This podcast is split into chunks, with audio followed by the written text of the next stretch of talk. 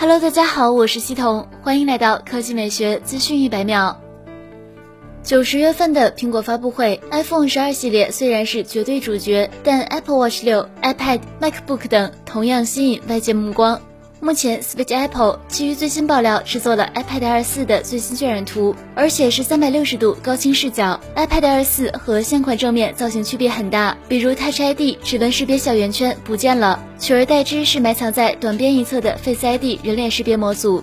当然，这样调整后，新 iPad 大幅收窄了四周边框，有效显示尺寸达十点八英寸左右，颜值可以说焕然一新。目光在移至背面。左上角是一颗有些凸起的单摄，注意没有配 LED 闪光灯，整个中框扁平化处理，和 iPad Pro 保持一致。据说 iPhone 十二也会使用这种设计语言。另外，底部换用了 USB-C 接口，还有磁吸触点，用以兼容妙控键盘等配件。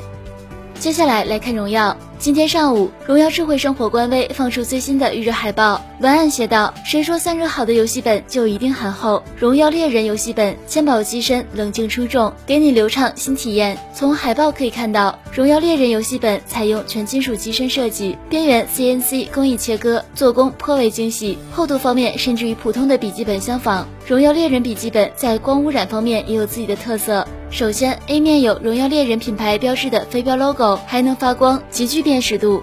其次，键盘也支持背光灯，而且可以看到小数字键，说明是全尺寸键盘。而在笔记本侧面和背面还能看到发光条带，可谓全方位发光。值得一提的是，昨日荣耀副总裁、荣耀老熊晒出荣耀猎人笔记本的烤机温度，在室温二十六度环境下，双烤一小时十二分钟。键盘 S 键区域温度低至三十点六摄氏度，在晒图中，荣耀猎人笔记本的右边框出镜，宽度极窄，非常惊艳。荣耀笔记本一问世就让人眼前一亮，大家可以期待一下了。